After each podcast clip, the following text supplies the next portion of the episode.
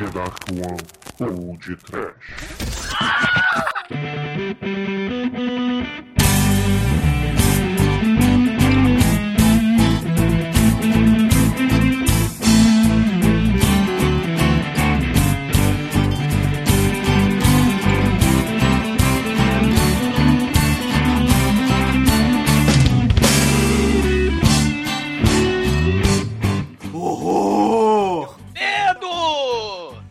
Apagão! Exploitation. Sim, ouvintes! Começa agora mais um Lado B aqui do Podcast. Eu sou o Bruno Guter e comigo está o Douglas Freak, o exumador. Sim, e Arnaldo Jabor vá tomar banho, mas não vá de ônibus!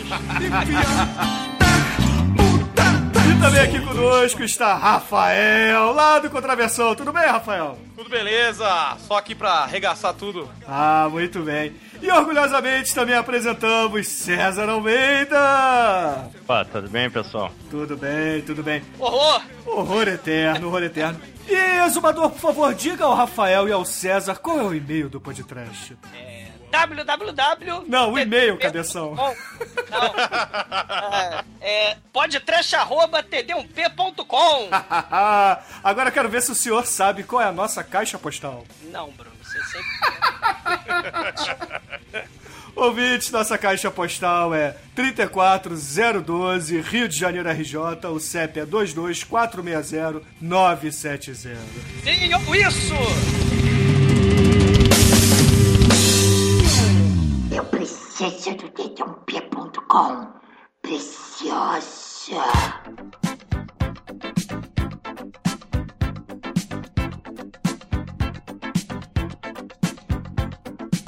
Bom, Exumador, essa semana temos aqui dois convidados especiais, mas antes de dizer por que, que eles estão aqui, eu gostaria de dar um recado. O nosso amigo Klafk está na mostra Cinema de Bordas, Exumador, onde ele vai apresentar as obras dele Tropa Zumbite, a Dengue Zumbi, no dia 20, às 18 horas. E no dia 21, Tropa Zumbite 2, também às 18 horas. No sábado, Tropa Zumbite 3.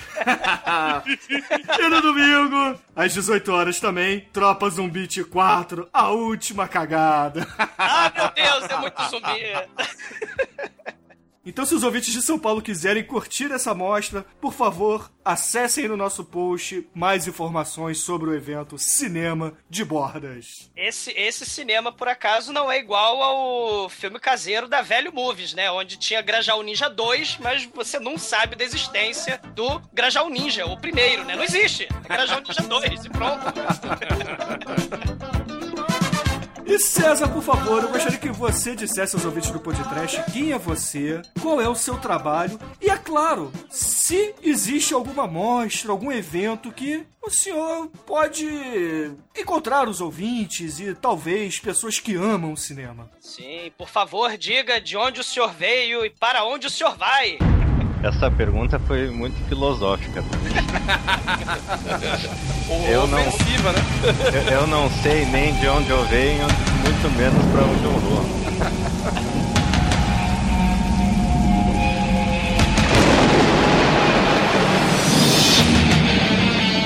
Bom, mas eu sou César Almeida, eu escrevo sobre cinema há alguns anos. Eu publiquei alguns artigos em livros e em 2010 eu publiquei O Cemitério Perdido dos Filmes B, que reúne 120 resenhas de filmes de vários gêneros, várias facetas do, do cinema B. E no ano passado eu comecei a trabalhar no segundo volume, mas dessa vez eu cansei de trabalhar sozinho e chamei outros 10 autores para me ajudarem. E assim nasceu o Cemitério Perdido dos Filmes B Exploitation. E continua aquele trabalho na mesma linha, só que dessa vez ligado mais a esses chamados filmes de exploração. né? Sim. E Todos eu- nós amamos, né? Claro. É o único tipo de exploração que eu acho justo. Ah, sim, sem dúvida. Essa é a exploração, todo mundo sai ganhando.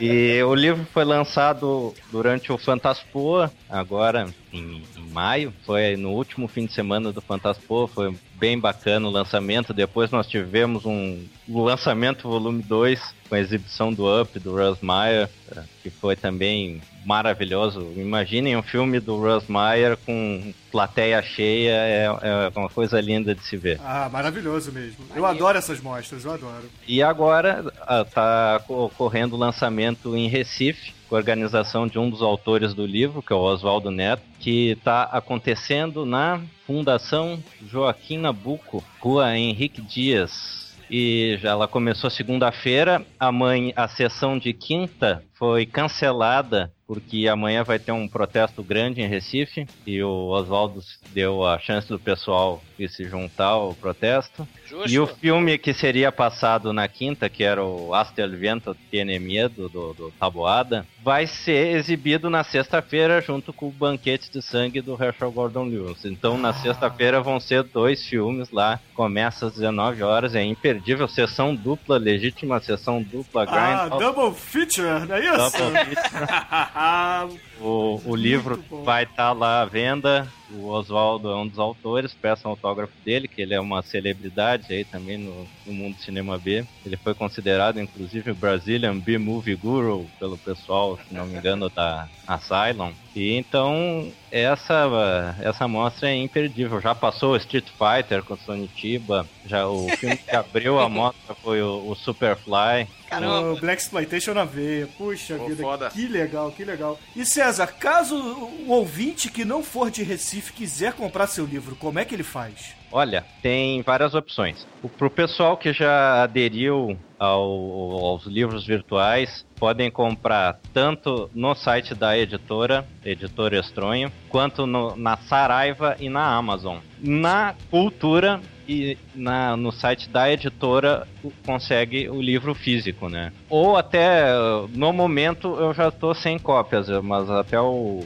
o fim do mês eu recebo mais. Pode comprar diretamente comigo também, quem quiser. Ah, perfeito. Então, vamos deixar aí no post desse programa as formas de contato, todas as maneiras que vocês podem comprar o livro. E eu tô segurando a minha cópia aqui nesse momento e eu digo que é um trabalho excepcional, caríssimos ouvintes. É excepcional, o acabamento é demais, a capa tá belíssima. Em off aqui eu já tinha dito pro César, elogiado o trabalho, que tá muito bem feito, muito bem feito mesmo, vale a pena. E tem vários posters. A, a diferença da versão e-book para versão física é que a versão e-book os posters são coloridos. Ah, Na versão física, o- o- os posters são preto e branco por razões de custo, né? Se o livro fosse todo colorido, ele custaria o o dobro do preço, dobro provavelmente. do que ele, que ele custa agora. Né? Sim, São Griri, Aí- São Griri. Aí, aí dificultaria muito, né, para o pessoal adquirir. É, mas as contracapas são coloridas e, poxa, eu tô vendo aqui Slave of the Cannibal God na contracapa. Que coisa maravilhosa. e agora temos também aqui Rafael Fernandes. Por favor, diga quem o senhor é, de onde o senhor veio, pra onde vai e o que, que você faz na vida, meu filho. E Vá de ônibus. Opa, é, foi linda. Eu tava nos protestos, cara. Eu tava nos protestos. Sim. Foi animal. Então, é o seguinte, cara. Eu tenho uma história meio triste. Eu comecei minha carreira profissional como editor da MED e continuo fazendo isso. O Janjão ainda trabalha por lá? Não, ainda não. Eu, tra- ó, eu tô há cinco anos nessa jossa já, cara. Já tá calejado já. Pega mal. O bom é que eu ganho cerveja já, direto. Ô, você é editor da MED? Pô, vou te pagar uma cerveja. Devem sentir muita dó de mim. Mas, Rafael, além de trabalhar na média, o que, que você faz nesse momento? Você tá com um projeto muito bacana. Eu queria que você contasse pros ouvintes do podcast, por favor. É, então, por um acaso eu descobri que gosto de fazer roteiros de quadrinhos, né? Que não são de humor. Pô, odeio escrever humor. Eu gosto de editar, escrever eu não gosto. Aí, depois de testar várias.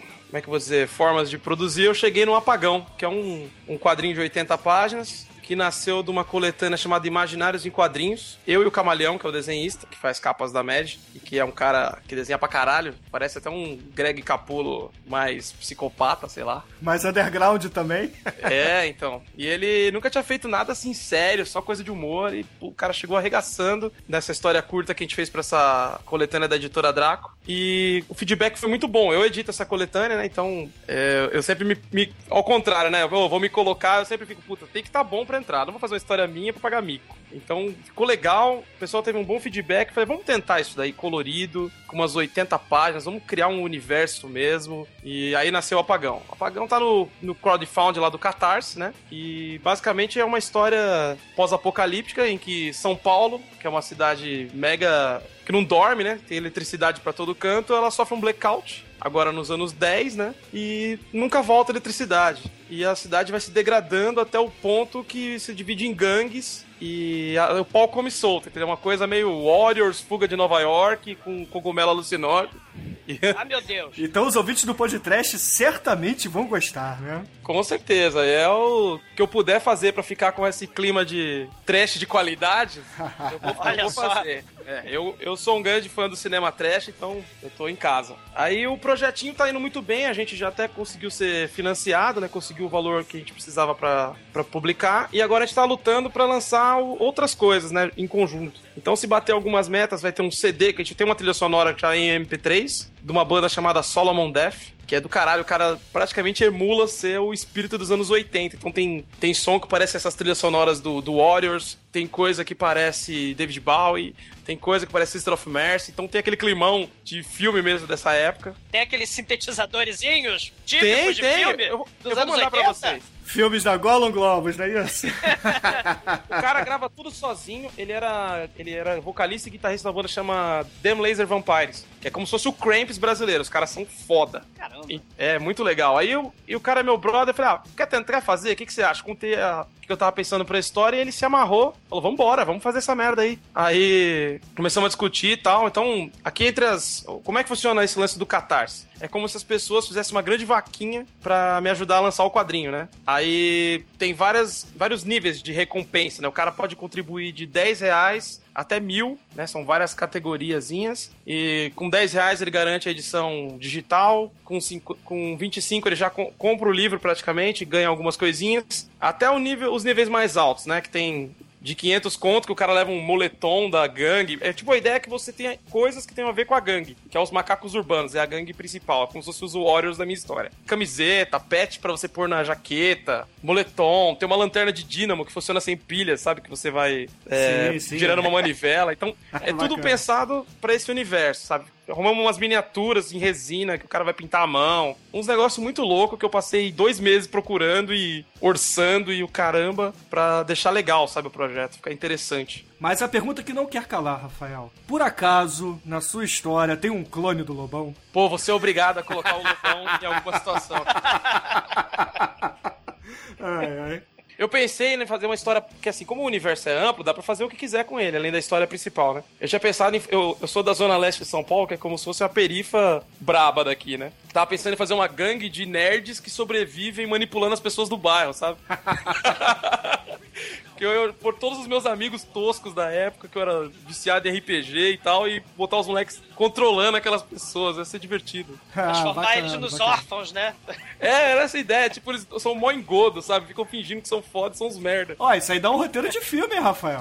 Pô, eu faço roteiro, né? Tem que parecer filme, pelo menos. Ah, sim. poxa, poxa. Vamos ver se anda aí. A gente conhece a galera e a- aqui na The Dark One a gente fazia muito filme também, né? Vamos ver se. Filme Bem tosco. legal. Eu tenho um outro projeto que chama Ditadura Noir, que é como se fossem histórias noir passadas na ditadura brasileira. Então tem. É uma história. Por enquanto a gente tá fazendo o primeiro arco, que são quatro histórias, né? E meio que conta a história de um, de um cara que a mina dele é presa, um puta comunista daquelas de boutique, e ele é neto de anarquista italiano, sabe? O cara puta carcamano, revoltado, mas. Tipo Caveira. Vermelha do Roger Corman. É, meio. O cara meio que é fotógrafo do, do, do, do Pasquim, que na história chama Pastiche, né? Então ele tá caçando a mina dele, começa a se degradar fisicamente, aquela coisa de o cara tá tenso, passa fome, não sei o que, e a história se passa nesse tipo de investigação, então agora vai sair o terceiro número, acho que agora em julho, comecinho de agosto, e vai falar de manifestação, cara. O bagulho tá pronto e tem tudo a ver com manifestação estudantil. Sim, Muito sim. legal, né, cara? Tá no Zeitgeist. Isso aí. E o apagão já tem um pouco a ver também, que eu tinha pensado na cidade se revoltar com a falta de eletricidade e dar uma puta merda. E puta também tem a ver, cara. Então tem que tomar cuidado com o que eu escrevo. É o Midas ao contrário, né? Ou, dependendo do ponto de vista, é o toque de Midas mesmo. É, acho que é o Zeitgeist, você fica olhando tudo que acontece o tempo todo pra ter ideias e acaba caindo nessas, cara. É muito interessante. Ah, bacana, bacana. Então, ó, Rafael, se os ouvintes quiserem participar e, e contribuir pro seu crowdfunding, é só entrar lá no Catarse. Isso. Pra colaborar, é só entrar lá no catarse.me barra apagal, sem acento. Ou no próprio site do Catarse você vai encontrar o meu projeto e dá pra pagar com boleto, dá pra pagar com cartão de crédito, débito. Então é, é bem tranquilo. Só não, só não peçam, por favor, pra pagar em favores sexuais, que acho que o Rafael não vai topar, né? É, depois eu não consigo vender os seus favores sexuais pra outra pessoa e... Ô César, você curte quadrinhos? Claro, O que, que você achou da história do Rafael? Você achou interessante? eu achei bem bacana. Ainda mais que eu gosto muito tanto do Warrior quanto do Fuga de Nova York. Isso aí. Warriors! Warriors, come here to fight! Poxa, eu não tenho duas garrafas aqui, que pena. Eu só gosto, eu só gosto em português. Guerreiros! Eu acho que é aquela, aquele sotaque carioca muito foda, cara. O negão lá de Black Power fala, barra do teu foguete.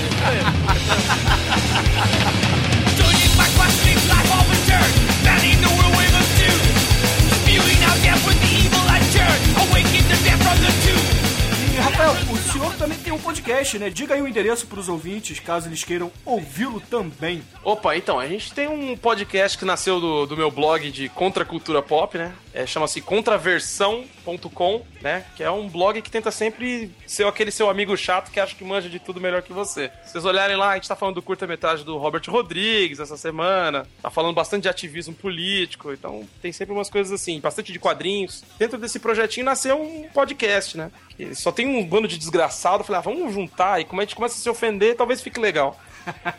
O, o problema que eu acho às vezes é que, por exemplo, tem que ser contraversal.com, né? Porque você. Essa, essa maldita ditadura da, da falta de acento, né? Na internet. Mas você não pode ter assento na internet, sim. Não, não pode. Eu não Pode. sei, pelo menos. Não consigo. pode sim. É só você registrar o domínio com assento. Você pode. Ah, ah, vou registrar um domínio, Bruno, amanhã.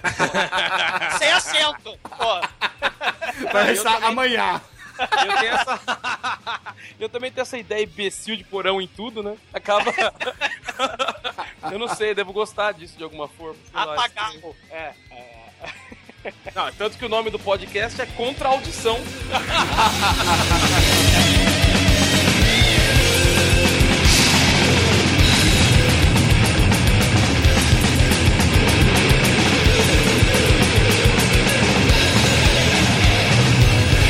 Olha, é, eu tenho dois blogs que andam meio negligenciados ultimamente, que é o Sono da Razão e o B-Movie Blues. Um é sobre o meu trabalho com ficção, né? Que eu, com o pseudônimo César Alcázar, eu escrevo literatura fantástica, principalmente fantasia e terror. O endereço é sonorazão.blogspot.com.br. E o outro, o outro blog, que é o bmovieblues.blogspot.com.br, é onde eu falava, na verdade, sobre cinema, né? Que é o, o blog que deu origem ao Cemitério Perdido. né? Então, na verdade, é um embrião, né? É um embrião do É. cemitério perdido. Ainda tem muito, ainda tem muito material lá, mas eu não tenho conseguido atualizar, né? Mas ainda o material que, que tá lá já, já dá uma um bom tempinho de leitura.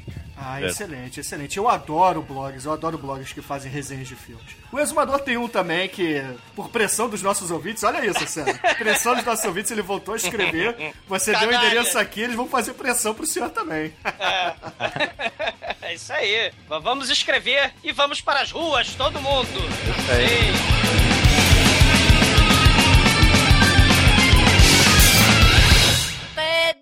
td1p.com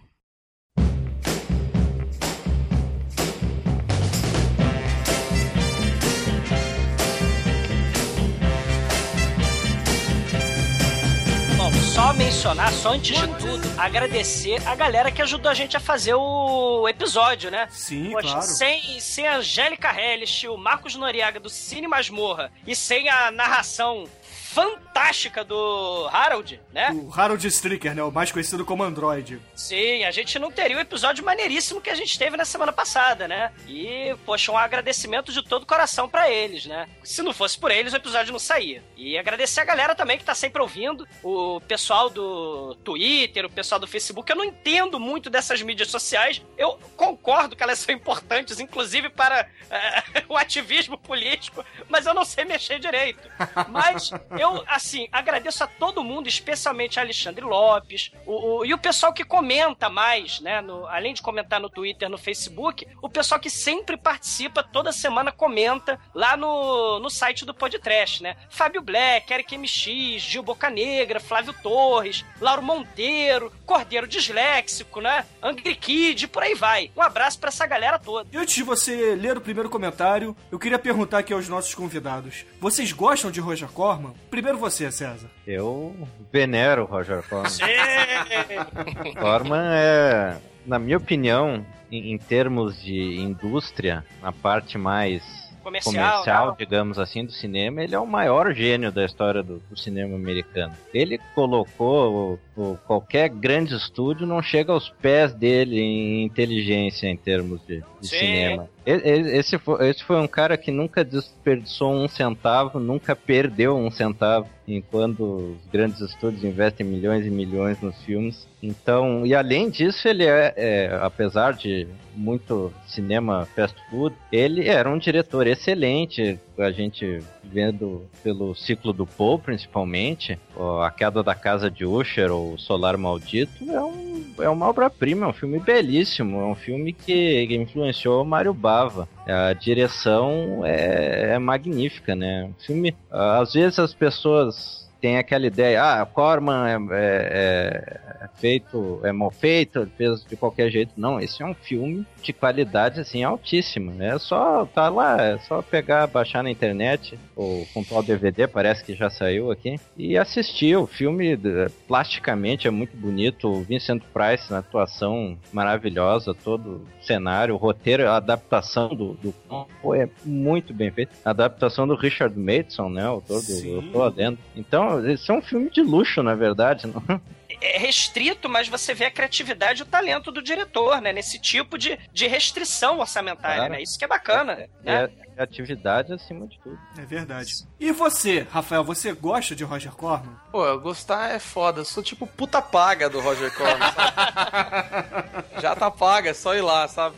Eu, eu, eu tenho até dó de ver todos os filmes dele pra eu chegar no fim da vida e falar: o que, que eu vou assistir agora, cara? Eu não, go- eu não vou querer ver aqueles de novo, eu quero ver algo novo, né? Aí faz o seguinte então, cara. Começa a procurar Russell Gordon Lewis, começa a procurar o- os italianos. Os italianos são sempre legais, ó. Joey D'Amato. Eu ando numa, numa fase de querer ver aquele- aqueles filmes do Exploitation, que tem aquele documentário. Mas é muito difícil de conseguir, cara. Ah, então você vai gostar do livro do César. Olha, César, eu já tô fazendo seu jabá. ó. Não, eu já, já vou garantir minha cópia assim. Tem que- um capítulo só disso. Sim. Pô, coisa linda. É, Eu tava falando aqui no, no bastidores do A Sombra do Terror, né? Que é um dos meus filmes favoritos. Que eu, eu fico sempre assistindo e pensando, caralho, três dias, velho. Filho da puta. E ele é um acumulador de resto de cenário, né, cara? Ele deve- a casa dele deve ser tipo daquelas velhas loucas que guarda, guarda lixo só, só com. Deve ter cabeça de monstro, pedaços de um castelo, tudo acumulado junto, né, cara? Eu fico impressionado, que é só com o restolho do, do corvo, né? Sem falar da influência do cara, né? O Demência 13 ser um, um filme que ele ajudou o Coppola a fazer, meio que chocou o Coppola, pôs debaixo da asa e fala: Vamos lá, menino, vamos lá que eu te mostro como é que faz. É, ensinou ele a voar, né? É, cara. Então, olha assim, é um daqueles diretores que, se você não chegou nele ainda, é porque você tá atrasado. Tipo, Na verdade, eu gosto de dizer que os ouvintes conhecem Roger Corman, só não sabem o nome. Sabe aquela pessoa que você conhece o rosto? Você sempre vê, assim, você vai pro seu trabalho todo dia, você vê aquela pessoa no ônibus todo dia com você. É o Roger Corman. Se você alugava filme nos anos 80, você sabe quem é Roger Corman. Só não sabe o nome, entendeu? Tem aquele quarteto fantástico proibidão dele também, que até o pessoal de super-herói deveria assistir, que é do caralho. Aquele coisa é muito palavra proibida, é muito vagabundo. Basically, it's as easy as pie.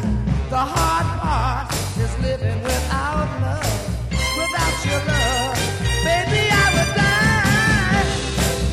Heitor, vamos lá. Qual é o primeiro comentário que você separou para lermos esta semana? Eu separei aqui um comentário do Fred Moore. Ele disse o seguinte: Fantástico esse programa, parabéns. E alguns motivos porque o Roger Corman deve ser reverenciado. Primeiro, ele trouxe atores de primeira para as telas, como Jack Nicholson, Robert De Niro, Dennis Hopper, e não é coincidência, na época dos drive-ins, ele precisava achar gente disposta a dar o máximo de si para entrar no papel, e todos eles entravam. Segundo, filmes exploitation ficaram sérios depois dele. Filmes de ficção científica eram baboseira, tipo o estilo Ed Wood, tipo aqueles monstros Atomic Horror, né? Aqueles monstros de borracha com zíper aparecendo. É, é, agora não, agora eles são respeitados. E terceiro, a produção era para adolescentes sem a censura velada de um adulto. Lendo o título de Juventude Transviada, vemos que o adulto escreveu o título, mas nos filmes do Corman não. Só pegar o citado Rock and Roll High School, né, que tem o Ramones, né?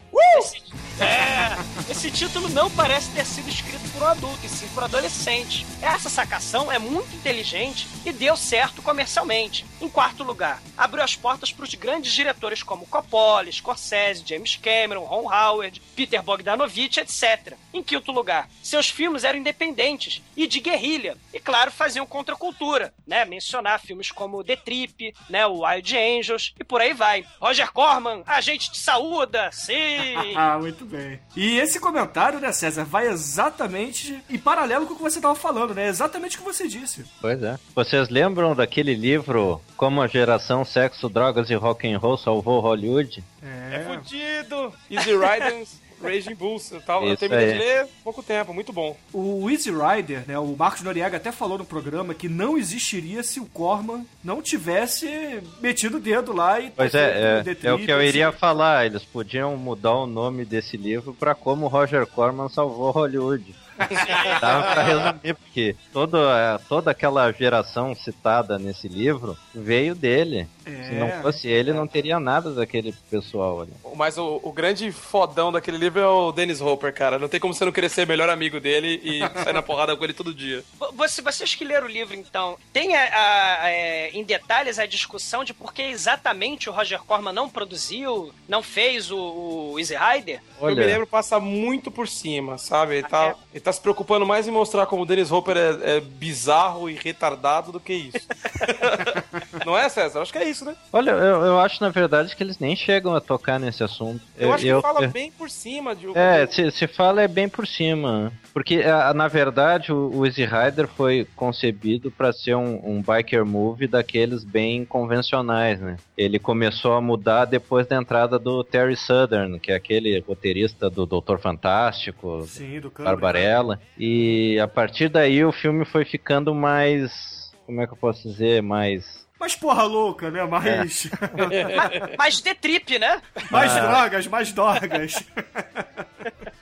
Mas eu, eu, eu até tenho um livro só sobre o, o Easy Rider e mais um texto no The Big Book of Biker Flicks, mas eu sinceramente não lembro se há algum motivo específico para não ter saído pela American International Pictures. Ah, É, eu até vou dar uma olhada depois, fiquei curioso. Porque faria todo sentido ele, ao menos, produzir esse filme, né? Sim, ele, ele- ele produziu filme com filmes de motoqueiros com os três, né? Com o Jack Nicholson, com o Peter, Peter Fonda e o Danny Hopper. Três filmes diferentes, né? É.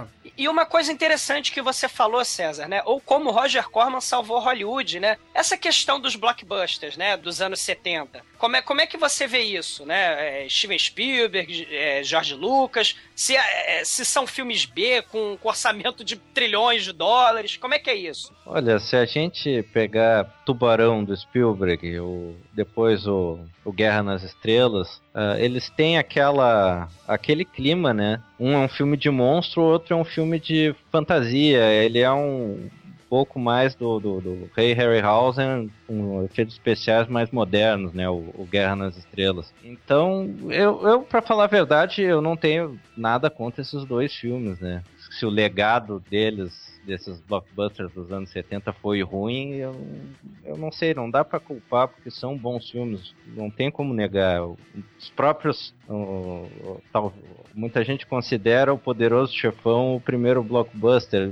É um filme belíssimo, né? Não tem como Sim. negar isso. Mas O próprio agora Exorcista, né? O próprio Exorcista também. próprio Exorcista, claro. E uma coisa é certa, o cinemão hollywoodiano sempre subestimou a inteligência do espectador. Se a gente for ver lá o Psicose, por exemplo, que tem aquele final em que o psicólogo explica todo o filme pra plateia, desde aquilo ali, É, aquilo ali é desnecessário mesmo, né? é, é, muito, a- muito antes daquilo já havia esse problema, só que hoje em dia se agravou bastante, né?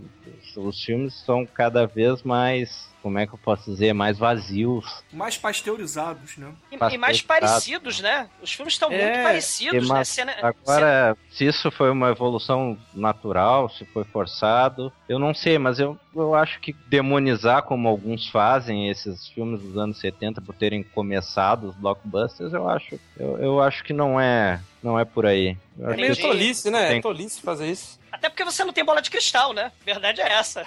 já- Se tivesse, né?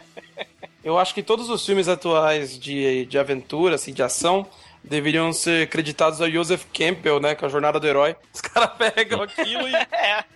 Sabe aquele- aquela hipnose que você faz em galinha e ela segue na linha? É mais ou menos aquilo. É porque, assim, eu, eu fiz essa pergunta mais ou menos justamente para ver a importância de um sujeito como Roger Corman para a construção justamente dessa indústria, né? Que, claro, ele pegava é, é, essa- esse tipo de temática, filme de monstro, né? Filme de ação, filme de ficção científica, fantasia, mas, claro, com orçamento limitadíssimo, com um cenário de papelão, mas ele sempre lucrava. A, a fórmula dele acabou sendo adaptada para esse tipo de filme, só que injetada em milhões de dólares, né? O, o grande estúdio, de certa forma, se apropriou da fórmula Roger Corman, né? Da tática dele de fazer filmes, né, de sucesso, claro, né? Com ação, de repente sexo, né? Humor, né? Ou humor negro, que seja. Mas a, Hollywood se apropriou dessa fórmula e, e passa a buscar o sucesso certo, né? Já que os filmes do Roger Corman sempre lucram, vamos buscar, já que os filmes custam milhões de dólares, vamos buscar o sucesso certo, né? 0% de risco. O que vai muito contra o que, o que ele falou, né? Porque ele sempre falava, o Roger Corman, vocês têm que apostar, né? Nos novos talentos, tem que correr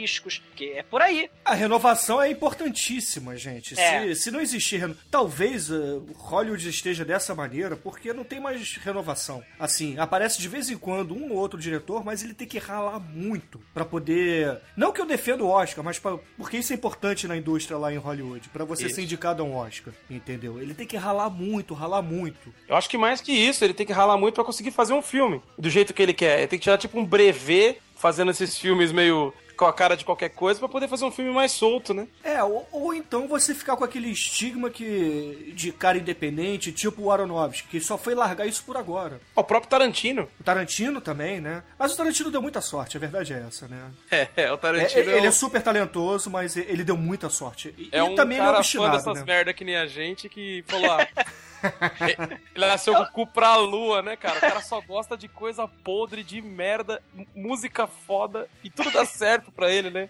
É muito foda. Você... Eu quero ir pra encruzilhada que ele foi. É isso que eu tenho a dizer. É, você tem que uh, bater o papo lá com o Harvey Keitel, cara. Você tem que esbarrar com ele em algum restaurante.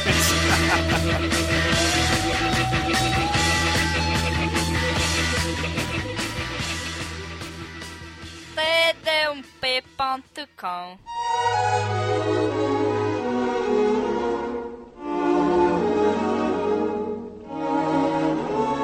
agora eu queria ler aqui um comentário do nosso amigo, querido exumador, King Buddy Hole, que ele diz assim. Ele vai meio na contramão, né? É. Ele, pra começar aqui, ele passa uma vaselina, né, pro o Lorde Senhor Verogeraxor não dar empalada nele, né? Fala que a minha edição tava muito boa, que a vinheta que o Android fez pra gente foi excelente, que a participação da Angélica e do Marcos foi fenomenal, que o Exumador, como sempre, é a enciclopédia de filmes, aquela coisa toda, né? Ele mesmo fala assim, agora que eu passei a vaselina, posso começar, né? E aí ele diz, minha opinião sobre Roger Corman é simples e contrária à dos participantes. Roger Corman foi um mercenário, um venal, um interesseiro. A sua produção sempre foi dotada de incoerência, pouco pautada e baseada apenas no financeiro. Sim, é óbvio que ele possui diversas obras megalovax foda, mas a grande maioria delas tem uma qualidade devido aos demais participantes envolvidos como muito bem citado pelos participantes. O Roger Corman teve dúzias de grandes talentos na direção de seus filmes, no passo que teve tantos outros péssimos diretores com obras igualmente pífias. Se torna praticamente impossível estabelecer um traço, uma característica, uma linha, mesmo que tênue, entre suas diversas produções. Isso não é um elemento comum à produção de filmes, visto que em casos como o brasileiro Antônio Galante é possível perceber sua produção e características em diversas obras. Como Cinderela Baiana. É, mas tudo bem.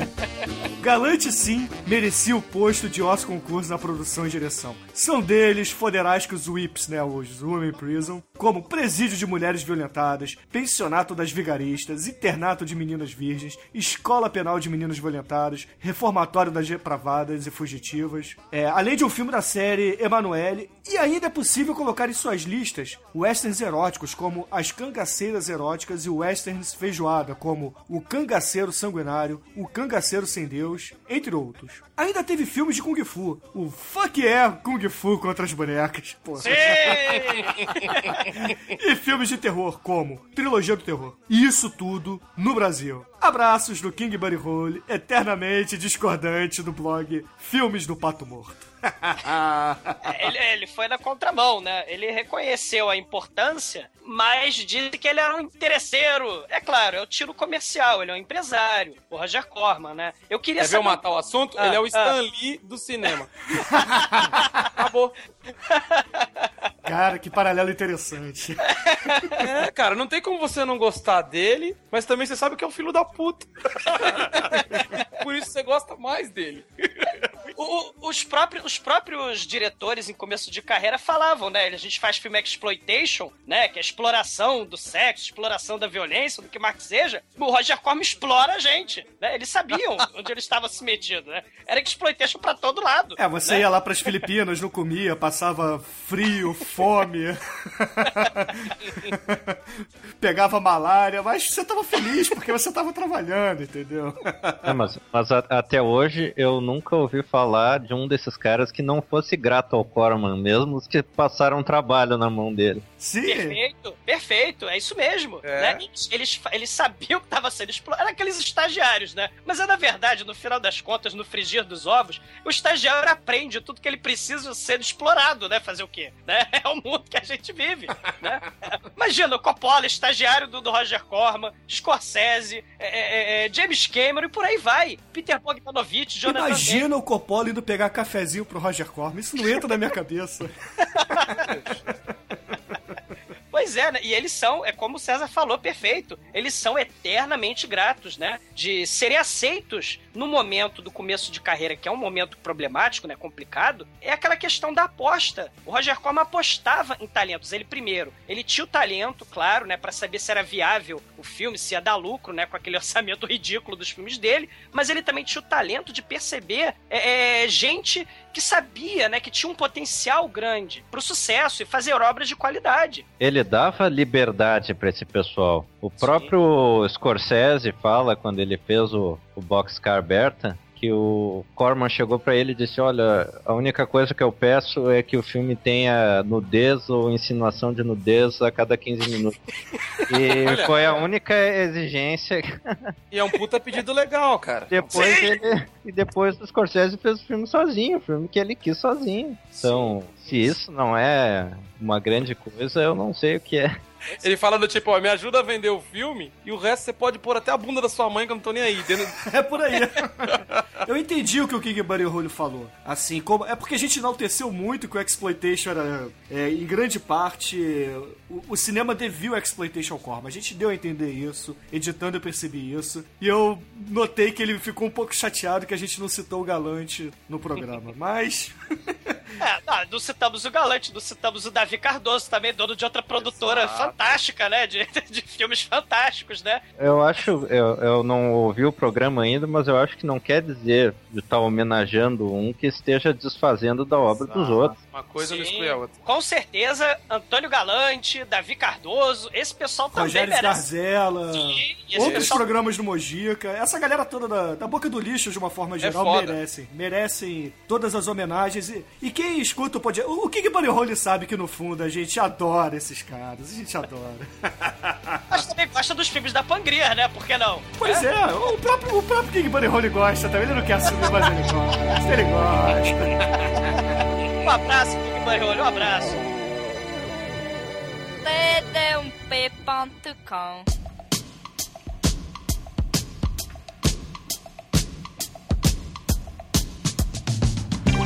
E Rafael, por favor, leia um comentário aqui de um caríssimo ouvinte nosso, Álvaro Santos Júnior. Vamos lá. O Álvaro diz o seguinte: Olá novamente, Podcast. Este programa de vocês foi completo. Meus parabéns. É bom saber que tem gente no mundo pop que sabe a importância de cineastas influentes, não tão conhecidos como Roger Corman. Seus filmes antigos são brilhantes e serviram de inspiração para ao menos três gerações de grandes diretores. E vocês citaram o ciclo de filmes do Roger Corman e Edgar Allan Poe. Ótimo saber que existem pessoas admirando esses filmes que de ruim só tinham um orçamento. Parabéns ao Noriega e o Exumador por serem duas enciclopédias do Exploitation. Eu não assisti nem um quinto dos filmes que vocês citaram, mas vou procurar assistir alguns como Bucket of Blood e Grand Theft Auto. Mas gostaria de pedir mais alguns mais programas assim. E imagino que deve ser complicado fazer muitos programas completos e interessantes. Mas outros diretores poderiam ter uma biografia feita por vocês, como John Waters, Kruger Babb, Andy Warhol, Kenneth Anger, entre outros. Estudei muitos desses caras, mas não sou fã e gostaria de saber a opinião de vocês. Abraços, Álvaro Santos Jr. Bom, estamos aqui com o autor de um grande livro de exploitation, César Almeida. O que, que você acha? Você acha que a gente tem que falar sobre é, esses diretores, principalmente John Waters? John Waters é um cara que sempre me fascinou muito pelo, pelo estilo de cinema dele é, e a revolta que ele mostrava na tela. E pelo bigodinho, cara.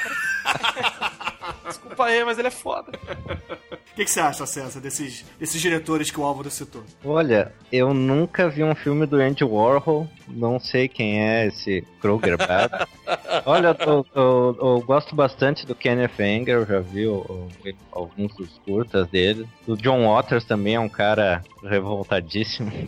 Sim. É sempre interessante assistir. E claro, eu recomendo muito o trabalho desses dois que eu conheço. Agora, o Andy Warhol eu só conheço de fama, os filmes dele, a, a não ser. Porque a- a- às vezes as pessoas confundem, tipo aquele Drácula de Andy Warhol, mas não foi o Warhol que dirigiu, né? Não- É, só a benção, É. né? É, tem, o- tem o o Udo Kier, né? O Drácula e Kier, Frankenstein, né? é, os filmes do, do Andy Warhol são bem experimentais mesmo. né? É, tem o, aquele filme que é clássico, né? Que ele bota uma felação homossexual por sei lá quantos minutos, né? Seguidos. É, tipo, 20 ele é- minutos. Andy Warhol filmou um cara dormindo a noite inteira. O filme tem oito horas. Eu não sei, eu não sei se o Kroger Bab é homossexual, né? Porque todos os diretores citados, né? Não sei o Kroger Bab, né? Mas todos eles são homossexuais, né? O, o- o John Watts, o Andy Warhol, o. Kenneth Anger, né? É, o Kroger Bab era mais produtor do que diretor, né? Ele era uma espécie de Roger Corman do exploitation puro mesmo, né? Do exploitation... É, ele fazia muito daqueles documentários sobre o sexo no- no- nos anos 40 e 50, sabe? Aqueles pseudo-documentários. Tipo mais ou menos o Rosmar no começo também, não? Sim, por aí. É aquilo, eu não conheço tanto. Eu só li uma coisa ou outra dele. Não, não tenho não tenho embasamento pra poder responder o Álvaro. Então tá aí, pessoal. Vamos fazer o churume da baitolagem, né? Então, Eu acho que tem que chamar.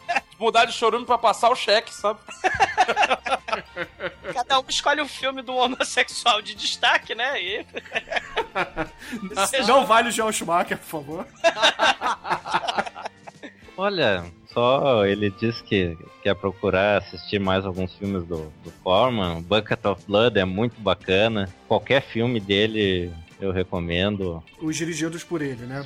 Dos dirigidos por ele, né? Você curte o Frankenstein Unbound? Não, esse eu não, não gosto muito, não, pra ser bem sincero. Que é o, é o último que ele dirigiu. É, o último filme que ele dirigiu. Ele ficou Anos, 20 anos é. O último filme dele, antes desse, se não me engano, foi o Von Richthofen and Brown, que é a Isso. história do Barão Vermelho, que aliás, Cara no, da Suzana von Richthofen. eu tava vendo. o Barão, no Barão Vermelho do Corman tem aviões reais. No filme recente que foi feito é só aviãozinho pro computador, né? Então, por favor, vamos assistir ao Corman. crime, cara. Isso é um crime. Pois é, o que, que, que vocês, aproveitando que tem aqui duas pessoas que têm Trash na veia. que tem o trash na veia, o que, que vocês acham dessa questão do cinema moderno praticamente ignorar os efeitos práticos e maquetes Sangue, de sangue e, Sangue tem que ser de verdade. e usar só computador até pro sangue, gente, até pro sangue. Vou resolver isso aqui com algumas comparações. Cerveja sem álcool, café sem cafeína, filme pornô com camisinha, protesto sem violência. É, vou votar em você, se eu votasse. E digo mais, eu gosto desse Frankenstein Unbound que eu assisti isso quando era pivete. E, aquele- e aquela capa do olho costurado é a coisa mais foda que já fizeram com o Frankenstein. Não faz sentido algum, só que é foda. Tudo bem, caramba. Tudo bem. César, você quer acrescentar algo no que o Rafael disse? Eu acho que ele resumiu bem. É, é- é um negócio sem vida, né? É, a computação gráfica, esse exagero da computação gráfica no cinema, tira a, a visceralidade do cinema. É a mesma coisa. O que seria de um filme do Mojica sem o sangue de verdade? O que seria de um filme do, do, do Rusher Gordon Lewis sem sangue, sabe? Pare- Os filmes de hoje em dia parecem aqueles filmes da Sushi Typhoon, sabe? Todos eles. É por isso que dos blockbusters, os filmes do Tarantino chamam tanta atenção. Aquele sangão que ele usa, ninguém tá fazendo mais aquilo nos blocos, né? Tô falando dos grandes filmes. Não tem ninguém tá fazendo aquela merda. Aí você vai ver um, sei lá, uma porra de um, de um Django na no cinema e você fala, caralho, que legal. Porque você tá com saudade daquela merda, cara, no cinema. Vocês lembram do Iluminado do Kubrick? Quantos litros ele usou na cena do elevador? Aquilo ali é um é orgasmo, cara. Aquilo ali é um orgasmo. Eu, te- eu tenho um amigo que fez um, um filme, ele faz alguns FX, é, é o Igor. Ele fez uma privada cheia de merda, ele falou, cara, nunca misturei tanto Neston com achocolatado na minha vida, e as pessoas ficavam comendo merda enquanto a gente fazia a cena. é uma privadona lotada de merda, os caras, pô, isso aqui tá mó bom, e comendo a merda, a merda artificial que ele tinha feito, cara. Então, pra, pra você e pro seu amigo Igor, eu vou recomendar o Monster Turd, que é o monstro de cocô assassino. Veja esse filme que vale a pena.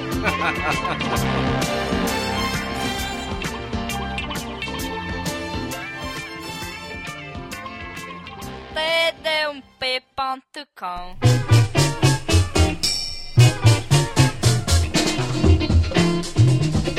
Zeca meu pai comprou o Volkswagen Blue. Zeca meu pai comprou um carrinho todo azul. Zeca meu pai comprou o Volkswagen Blue. Zeca meu pai comprou um carrinho todo azul. E aqui eu queria agradecer novamente ao César Almeida por ter gravado conosco. Eu agradeço. Sempre que você quiser, as portas estão abertas, é só bater que. Não precisa bater, Ah, não. obrigado. A chave tá embaixo do, ca... do capacho Ah, ali, é só pegar e entrar. Justo. Valeu. E Rafael, você também, obrigado também. Sempre que quiser, as portas estão abertas, é só Pô, valeu. aparecer também. A geladeira é ali, abre, pode pegar a cerveja, não tem problema. Pode chamar que eu já chego de cueca na gravação. Aí também Pô, não precisa. Não, pera aí. aí- aí, não, Pô, eu, aí não. Eu escolho uma bonita, pô. Uma lavada, pega uma lavada. Coisa horrível. Pô, pra mim seria uma honra, cara. Eu gosto, tô ouvindo o programa de vocês aqui praticamente um por dia. Acho que até o final do ano eu ouvi todos. Ah, muito bem, muito bem. Depois vai conquistar o mundo. E aqui a gente tem uma tradição que os convidados escolhem a música de encerramento. Mas são dois, então qual dos dois vai escolher a música? Vocês querem entrar no consenso ou vai ser no paro ímpar? Pode ser o Rafael. Então, galera, já que é pra escolher uma música, eu vou vou ser marqueteiro, escolher uma que vai estar na trilha sonora de Apagão. É Jigsaw, do Solomon Def. ah, muito bem, muito Ou, bem. ou o apagal, né? Se você não souber. O apagal. É, se você não souber mexer na internet como eu, né? Então, ouvintes, fiquem aí com Solomon Def, a música Jigsaw e até amanhã com... Podemos falar do outro filme ou não? Black Samurai, Black Exploitation, galera. Sim. Com jetpack, voador e os cambal. Sim. 007 Negão, fique aí com... amanhã com 007 Negão, muito bem. Com licença pra gruvar. É, baby.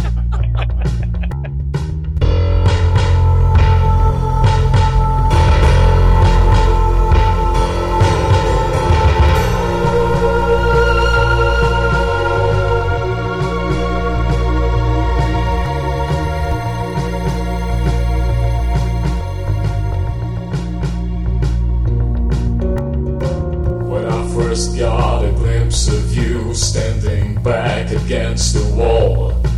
That indescribable look in your face. I smiled and I knew that was no ordinary Monday.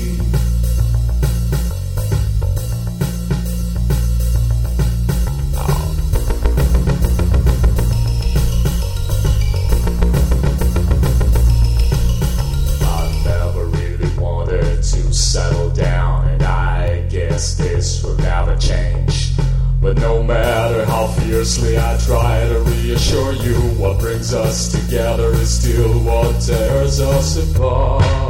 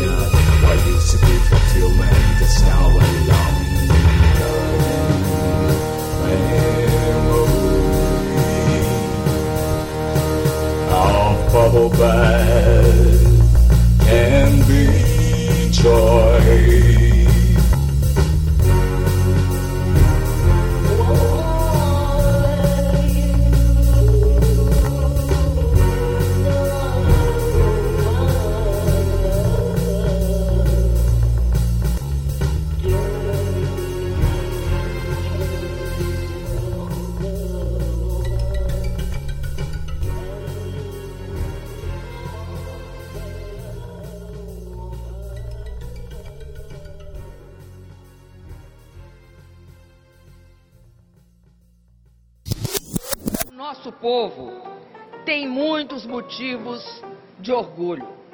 Temos hoje uma economia estável e em crescimento. Nos últimos oito anos, elevamos para a classe média 40 milhões de brasileiros. Somos um país que promove a inclusão social e que tem, na diversidade étnica, cultural e religiosa, uma de suas maiores riquezas e que convive respeitosamente com o meio ambiente. Por isso, hoje o Brasil é admirado por muito mais que seu futebol, sua música e suas festas populares. Convido os povos do mundo inteiro a conhecer melhor o Brasil e os brasileiros. Vocês encontrarão um país muito bem preparado para realizar a Copa do Mundo, com toda a infraestrutura necessária, com um eficiente sistema de transporte, com avançada tecnologia de comunicação e com muita segurança. Estamos fazendo a nossa parte para que a Copa do Mundo de 2014 seja a melhor de todos os tempos. Estejam certos que esse novo Brasil estará pronto para encantar o mundo em 2014.